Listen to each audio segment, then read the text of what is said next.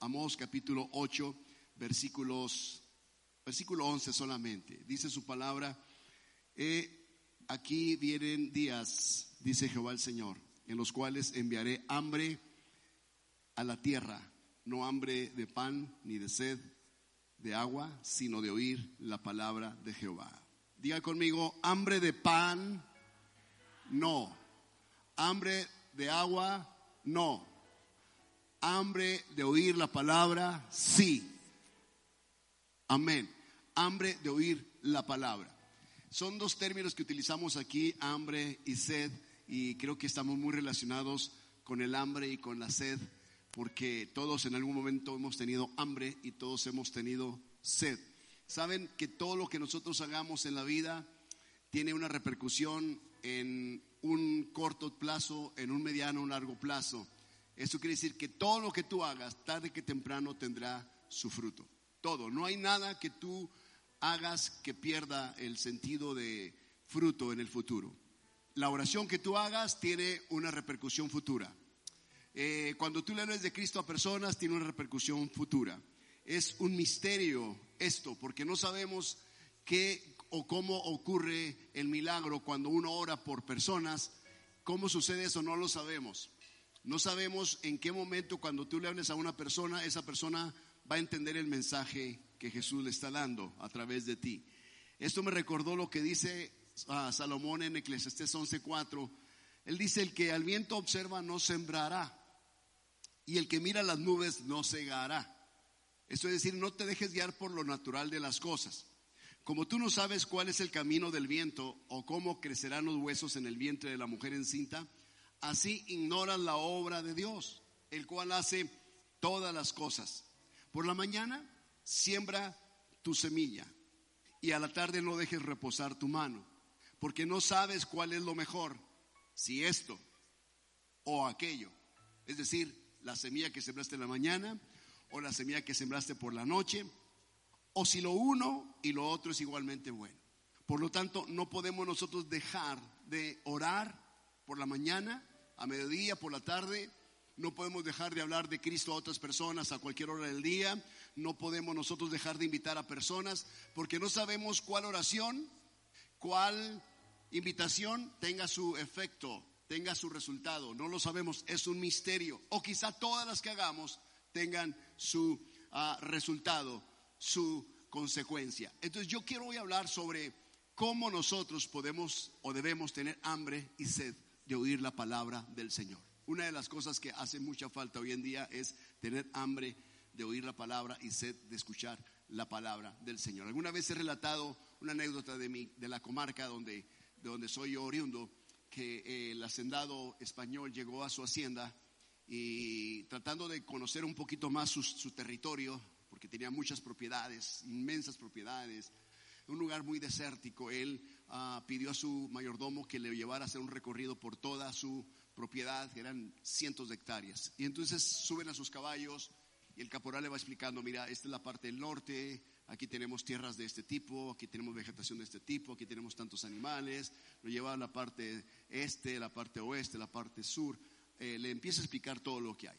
Cuando él eh, ha estado en la parte muy distante de la hacienda, notan que el día se les ha ido muy rápido y ellos no habían percatado que no habían traído consigo comida alguna. Por lo tanto, el hacendado, que era un español, le dice a su mayordomo, oye, ¿y qué vamos a comer? No trajimos nada, ¿tú traes algo? Él dice, no traigo nada, patrón, pero permítame tantito y voy a hacer algo para usted. Y en ese momento el caporal, ya como eso a las seis de la tarde, después de no haber comido absolutamente nada, se baja con su machete, corta unas pencas de nopal que están por ahí, prende un fuego y asa las pencas de nopal de tal forma que cuando se las da a su amo, el amo las, desgusta, las degusta, las disfruta tanto que dice, wow, qué increíble, nunca me imaginé que esto supiera tan rico, tan delicioso. Wow, y se las comió tan ávidamente que quedó tan, tan satisfecho con el, el gusto, la sensación de comerse esos nopales en pleno día, ya casi tarde, seis de la tarde. Luego regresan a su hacienda al siguiente día por la mañana, ya en su, en su, ciudad, el hacendado le dice a su esposa, oye, tú podrías hacerme unos nopales como los que me hizo Juan, Juan, Juan es el caporal, el mayordomo. Dice, pues sí, puedo hacerlo. Manda a las criadas, compra los nopales y se los prepara de, de mañana. Él prueba los nopales y la verdad que los nopales no le satisfacen en lo absoluto. Y dice, no me saben igual que el día de ayer.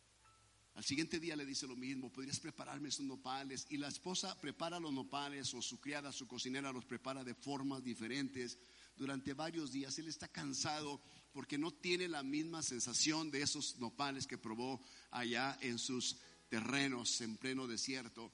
Y entonces él dice, ¿sabes qué no? Lo que voy a hacer es que voy a traer a Juan para que te explique cómo hacer esa receta, porque tú no sabes hacer estos nopales. Y cuando Juan viene, le dice, Juan, explícale a mi esposa cómo hacer esos nopales que tú me preparaste. Y le dice, Señor, es muy sencilla la receta. Sí, Juan, dímela porque ya estoy harto de tu patrón que siempre está refutándome que la comida que le preparo no le gusta. Dime. Y él dice, mire, Señor, usted el día de mañana, a las 6 de la mañana, usted no le va a dar desayuno a su esposo. A mediodía no le va a dar desayuno a su esposo. Y como hace a las 6 de la tarde, hágale los nopales como quiera y se los va a comer. La receta de Juan era sencilla. Todo se degusta y todo se disfruta cuando se tiene hambre. La clave de todo esto es hambre. ¿Sabes por qué muchas personas no disfrutan la presencia de Dios? No tienen hambre de Dios. No tienen sed de la palabra, no tienen hambre de conocer más, de intimar más. ¿Por qué no disfrutamos la adoración nosotros cuando estamos adorando a Dios? Porque no tienes hambre. Yo quiero preguntarle, ¿cuánto es el nivel de su hambre? Hay una hambre famélica, es un hambre que ya nos lleva al punto donde ya queremos comernos unos a otros. ¿Qué tanta hambre usted tiene de Dios? ¿Qué tanta hambre podemos nosotros tener del Señor? Eso es muy importante preguntarnos. Y yo estaba leyendo este capítulo de Amós, capítulo 8, versículo 11, que dice que vienen días, se acercan los días en los cuales Dios enviará hambre a la tierra. No hambre de pan, ni sed de agua, sino de oír la palabra de Jehová. Hay periodos en la vida del cristiano donde pronto uno pierde el apetito por las cosas de Dios. Llegan momentos así donde de pronto se te va el apetito, como los niños cuando de pronto están como medios necios que no quieren comer y ahí está papá tratando de meterle la comida a la fuerza. Ahí está mamá tratando de meterle la papilla a la fuerza. No quieren comer. Y muchas veces nosotros estamos así. ¿Qué es lo que, lo que resulta de una persona que no se alimenta? Cuando la persona no come, simplemente viene la anemia, vienen los problemas físicos. En la vida espiritual muchas personas están padeciendo esto. Están a punto de un cáncer espiritual porque están débiles en su organismo. Su sistema inmune está muy débil. Y el libro de 1 Samuel 3.1 dice que una época donde efectivamente pasaba eso es en la época del sacerdote Elí eh, y la época del profeta Samuel y dice, el joven Samuel ministraba a Jehová en presencia de Elí. Y la palabra de Jehová escaseaba en aquellos días. No había visión con frecuencia. No había visión manifiesta. Y la palabra escaseaba. Quiere decir que no se compartía la palabra. Y la razón es que sí estaba Elí y sí ofrecía los sacrificios. Lo estaban haciendo mal sus hijos, pero él sí compartía la palabra y los sacrificios. El detalle es que no había una persona que tuviera hambre de las cosas espirituales. El pueblo no estaba enfocado en las cosas espirituales, por lo tanto no había visión manifiesta, por lo tanto la palabra no se disfrutaba, pero cuando vino el pequeño Samuel, dice que Samuel ministraba en la presencia de a, Dios, en presencia de Elí, y esa fue la época que le tocó vivir, en un lugar, en un momento donde la gente no valoraba la palabra, no apreciaban la palabra porque simplemente no tenían hambre de la palabra. Qué terrible es no tener hambre, hambre de la palabra. Y me gusta esa palabra que dice con frecuencia, no había visión con frecuencia. Un término que habla sobre recurrencia, sobre constante, sistemáticamente. No había constantemente la palabra. Y constante es como cuando una gotera cae del techo o tienes una gotera en tal lugar y esa gotera por las noches ni siquiera te deja dormir. Es tan insignificante el tamaño y el peso de una gotera, pero por la noche esa gotera es capaz de no dejarte dormir.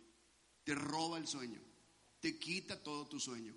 La idea es que la palabra de Dios sea como una gotera constante. No es el, que, el hecho de que tú agarres el día de mañana tres libros y los devores. No es eso lo que produce un efecto en nosotros. Lo que produce efecto en el corazón del hombre es que la palabra sea leída diariamente como una gotera, constante y frecuentemente. Así tendrá el poder de romper, como la gota de agua rompe la piedra, cualquier eh, argumento en tu vida, cualquier dureza que haya en ti, la palabra de Dios tarde que temprano hará su efecto. Por eso, si es por la mañana, si es por la noche, si es por el mediodía, tú hazlo, porque no sabes cuál de esas veces que tú lo hiciste produzca un efecto en ti. Quizá todas produzcan un efecto en ti. Aquí aprendemos lo terrible que es no tener apetito. Y yo creo que ustedes están muy relacionados con el aspecto de no tener apetito y perder el gusto. Hoy, en esta época, en este siglo XXI, que es el siglo de la enfermedad más terrible que nos ha tocado vivir, uno de los síntomas de esa enfermedad es que tú perdiste el gusto y perdiste el olfato. Dos sentidos que están muy ligados entre sí, gusto y olfato. Y después se agrega la palabra el oído también.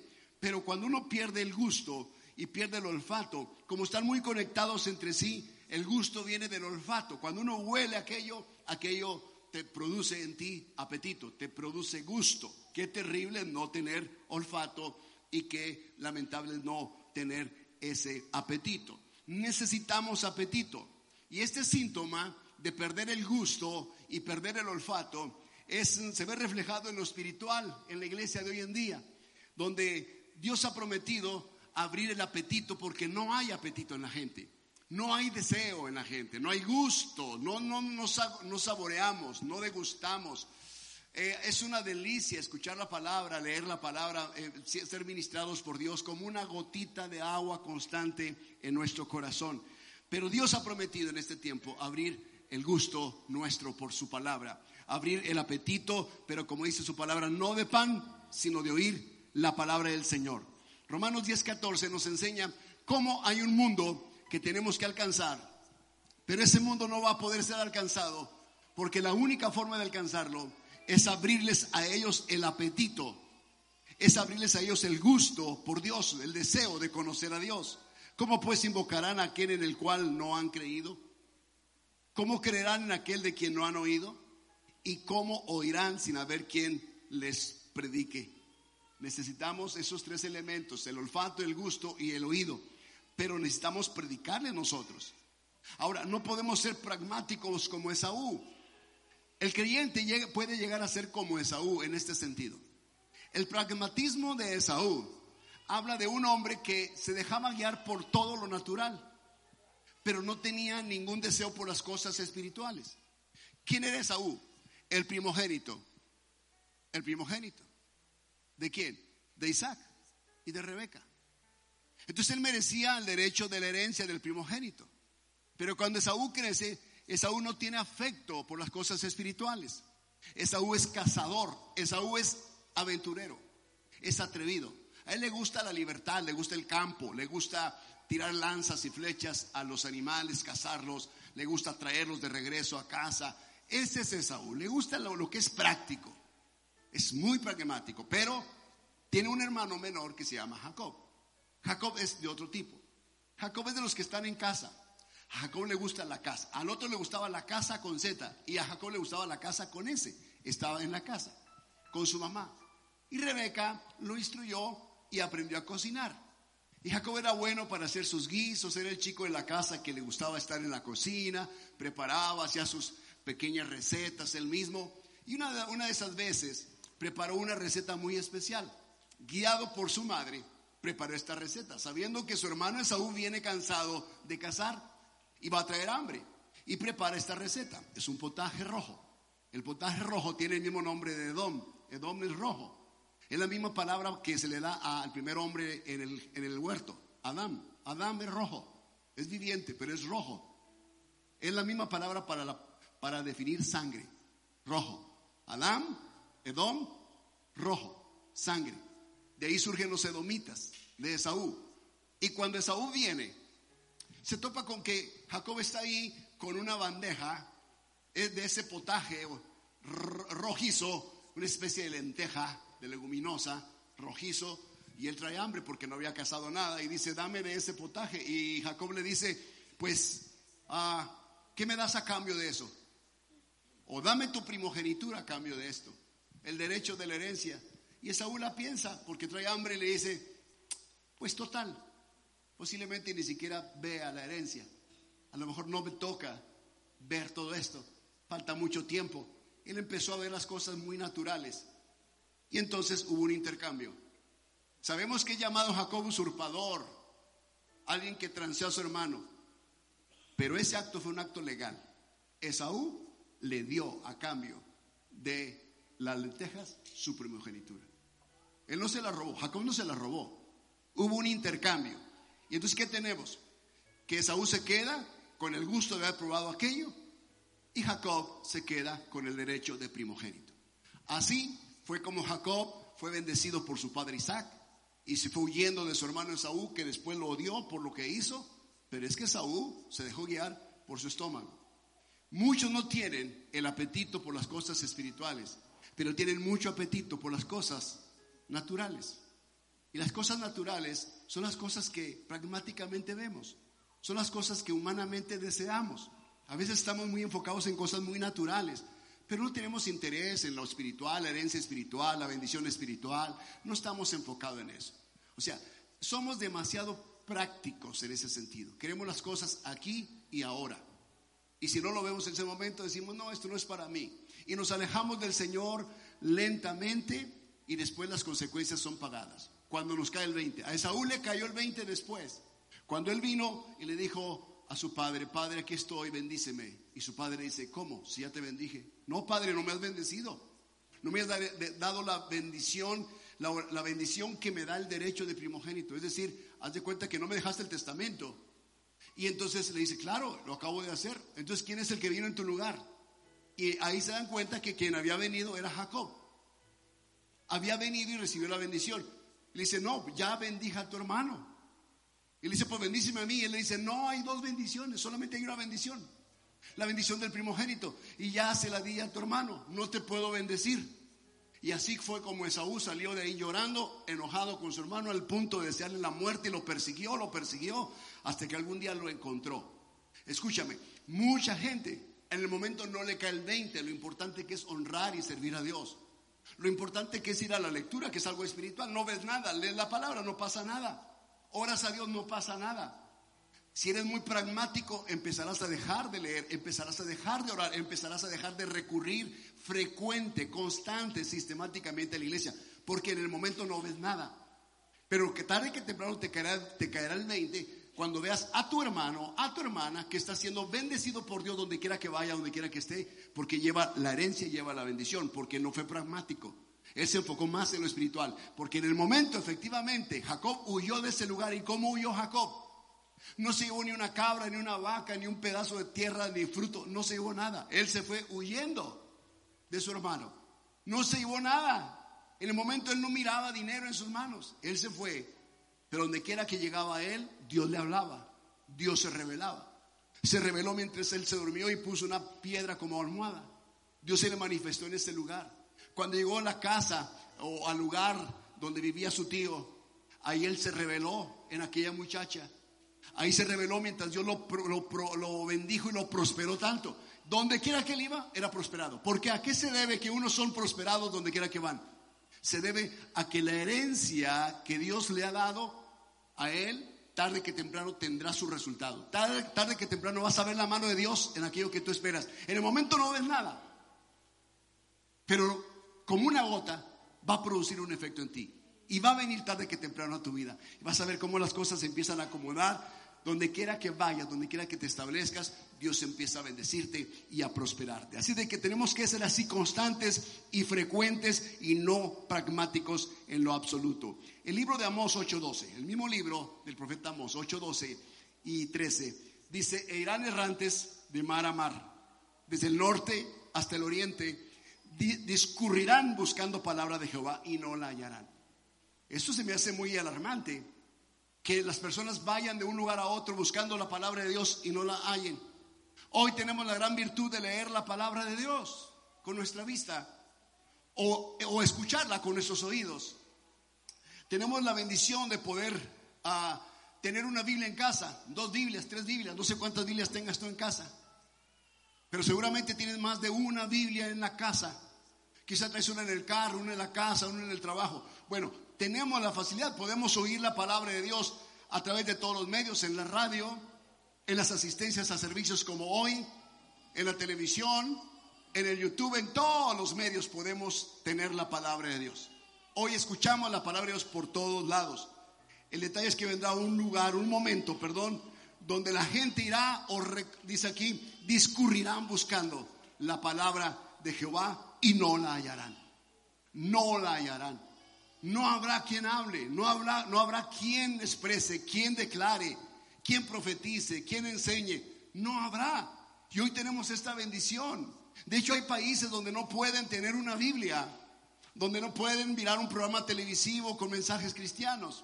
Y tú y yo tenemos toda la libertad para leer la palabra, para escucharla, para frecuentar un lugar como este. Pero dice el Señor en la misma profecía, en aquel tiempo las doncellas hermosas y los jóvenes desmayarán de sed. ¿Y a qué sed se refiere? Sed de escuchar la palabra, sed de oír la palabra.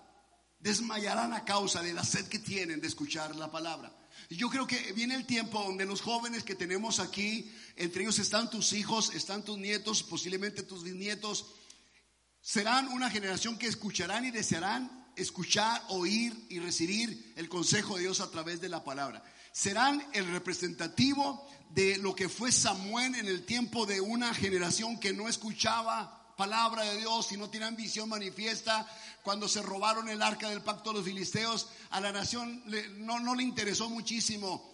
Eh, Elí sabía la magnitud de lo que había sucedido, pero al común de la nación no le importó. Era como decir, la gloria de Dios ya no está con nosotros, la presencia de Dios ya no está en nuestra vida. ¿Has sentido cuando la presencia de Dios tan manifiesta, tan real, tan viva, se aleja de ti? No te lo, no te lo garantizo, no te lo recomiendo. Trata de mantener siempre en tu corazón el fuego de la llama de Dios. Siempre. No permitas que se apague en ti el amor y la pasión por Dios. Pero vendrá ese tiempo donde las doncellas hermosas y los jóvenes desmayarán de sed. Tendrán sed de escuchar la palabra de Dios. Y al ver Dios la sed que tienen, tan genuina, tan auténtica, no será ficticia su sed. Realmente tendrán sed, estarán desesperados como ese hacendado que quería degustar aquello que degustó en sus campos, en sus tierras, deseosos de poder comer y beber de la palabra del Señor. Con tanta razón, el Señor, en una de las bienaventuranzas en Mateo capítulo 5, versículo 6, dice, bienaventurados los que tienen hambre y sed de justicia, porque ellos serán saciados. ¿Quiénes pueden ser saciados entonces? Solo los que tienen hambre y sed. Solo los hambrientos pueden ser saciados. Tú puedes estar en un lugar, tú puedes ir a un buffet y puedes encontrar las mejores eh, comidas en, esa, en ese lugar, sin embargo no disfrutarla. La razón de no disfrutarla es porque no tienes hambre, es porque no tienes apetito. Cuando perdiste el gusto y no querías comer nada porque todo te sabía cartón, qué feo esa sensación. Y se te va el apetito y no quieres comer, no hueles nada. No hay ninguna sensación, no hay ningún deleite en eso. Ok, eso es lo que puede ocurrir en nuestra vida cuando nos descuidamos, paulatinamente. Cuando lentamente empezamos a alejarnos, ya no tenemos gusto por la casa, no tenemos placer por la adoración, no tenemos ningún deleite en escuchar la palabra, ya no hay en nosotros la pasión por orar, ya se pierde el sentido del gusto y del olfato, ya no queremos ver su gloria, y la gloria de Dios empieza a alejarse de nosotros, empieza a esconderse de nosotros. Es como si fuera robada. A esa palabra le llamaron Icabod. Icabod es la gloria ha sido traspasada, ha sido quitada. Ya no está más la gloria contigo. Que Dios nos guarde de perder su gloria. Que Dios nos libre de perder su presencia. Que Dios nos libre de perder el gusto, el olfato, el sentido de, de sentir, de poder palpar, de poder, poder ver, de poder oír, de poder eh, de gustar la palabra del Señor. Que Dios nos libre de eso. Y luego dice aquí su palabra en Mateo 5, 6, porque ellos serán saciados. Bienaventurados los que tienen hambre y sed de justicia, porque ellos serán saciados. Saciados, me gusta. Saciados. Y una de las características que encontramos acá nosotros con respecto a a, la vida del cristiano es que nosotros somos mm, luz y somos sal de esta tierra. Y si nosotros somos luz y somos sal de esta tierra, entonces, ¿qué nos toca a nosotros ser en esta vida? Primero, podemos nosotros, saciados, hambrientos de Dios, sedientos de Dios, llenos de Dios, podemos nosotros producir apetito en otras personas. Hambrientos, saciados, le dicen a otros hambrientos que quieren ser saciados donde se encuentra el pan. Podemos traer a otros a donde está el pan. ¿Sí? Un predicador dice que nosotros somos los mensajeros hambrientos y mendigos que encontramos pan y vamos y le decimos a otros hambrientos y mendigos, ¿dónde está el pan? Entonces vamos y les damos a otros del pan que nosotros tenemos. Les producimos hambre a la gente de Dios.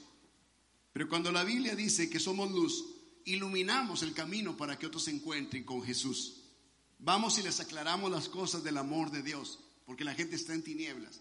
Necesita ver un, una poquita de luz, como la roca mira una gota de agua caer lentamente, paulatina y constantemente. Que seas esa luz constante en la vida de otras personas para que finalmente lleguen a Jesús. Pero cuando dice la palabra que somos la sal de la tierra, habla la característica importante de la sal, que no solamente la sal sirve para preservar, preserva los alimentos, adereza, adoba, de alguna forma adereza los alimentos, preserva los alimentos, preserva las carnes, importantísima la sal. También sirve para curar heridas aunque duele al principio. Pero algo importante sobre la sal es que tiene la capacidad de salar, le da sabor.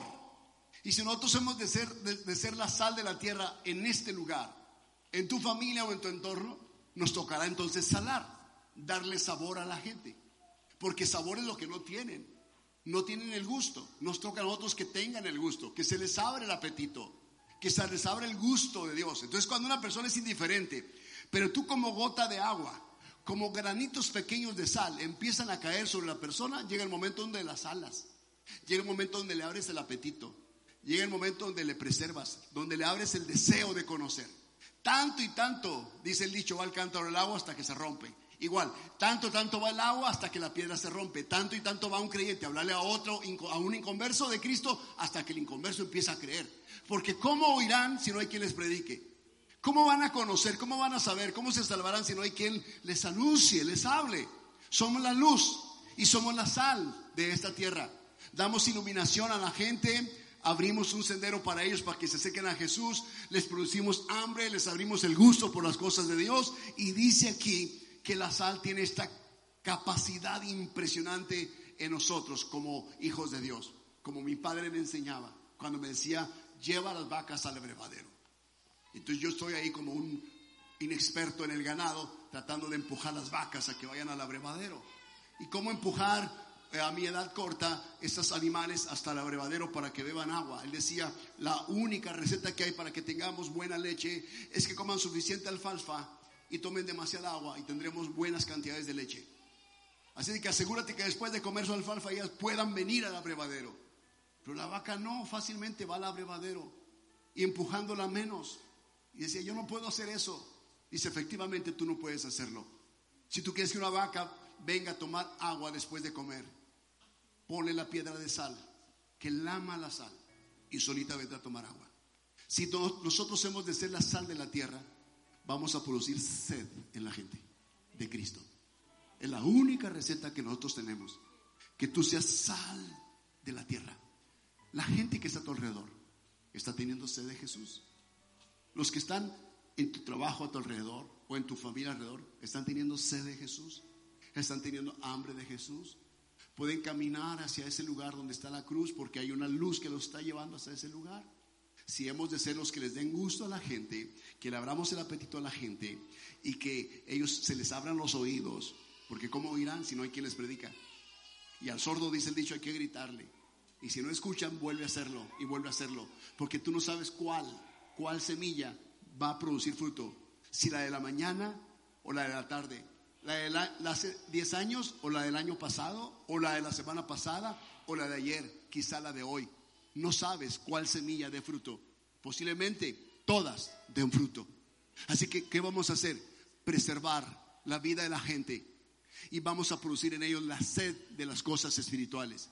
Cuando tú te presentes y hables con la luz de Cristo que irradia en tu rostro, con las palabras que les produce a ellos el hambre por las cosas de Dios, con tu estilo de vida que les da sabor a ellos y los preserva y les produce sed, ellos dirán, yo quiero ir y beber de esa agua. Y entonces Jesús dice, yo soy el agua viva. El que venga a mí nunca va, va a tener sed. Y la vida empieza a cambiar para muchos, como cambió contigo.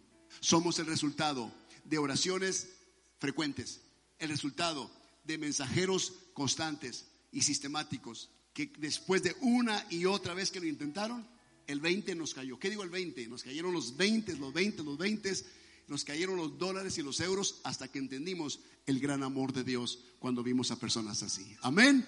Amén. Pongámonos en pie en esta mañana, por favor. Y quiero que oremos al Señor en esta hora. Yo quiero que este mensaje lo lleves en tu corazón. Quiero que lo hagas tuyo y te conviertas en una persona que produzca hambre y sed de las cosas espirituales. Dice el Señor, he aquí, vienen días, vienen días, dice Jehová el Señor, en los cuales enviaré hambre a la tierra, no hambre de pan ni de sed de agua, sino de oír la palabra de Dios. ¿Y sabes cómo se produce el hambre en la gente y la sed en la gente? A través de nosotros. Somos el resultado de la profecía que Dios está dando acá. Este es el tiempo que Dios designó para que la gente tenga hambre de Él y sed de Él cuando tú vayas y hables de Jesús. Amén. Levanta tus manos al cielo hoy como un corazón hambriento, como un corazón sediento y empieza a hablar con Dios con tus palabras. Dile cuánta hambre tienes de Él. O dile, Señor, ábreme el apetito. Ábreme el apetito. Levanta tu voz conmigo entonces. Dile, Señor, ábreme el apetito. Dame el gusto por las cosas espirituales. Dame el gusto por las cosas espirituales. Ábreme el deseo de conocerte más, el deseo de oír tu palabra, el deseo, Señor, de adorarte, de servirte más. Dame, dame, dame sed, dame sed de ti, Señor, sed de ti para poder producir sed en otras personas. En el nombre de Cristo, hoy, Señor, aquí estoy como un candidato para ser saciado por ti. Hoy tengo hambre de ti, tengo hambre del Dios vivo. Mi corazón y mi carne, Señor, te necesitan, te claman en este día. Sáciame, Señor. Sáciame con tu palabra, con el bien de tu boca. Sáciame con el pan. Sáciame, Jesús. Tú eres el pan de vida que descendió del cielo.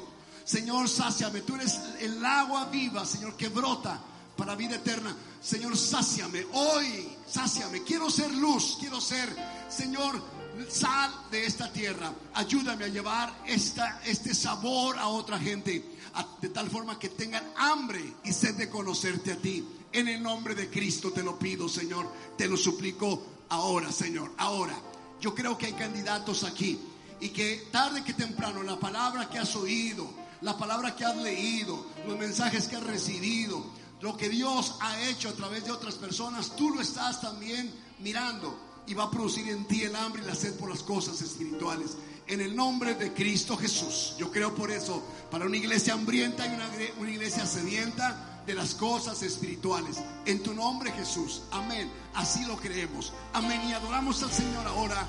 Y bendecimos el nombre de Dios como gente hambrienta de Él. Como gente sedienta de Él.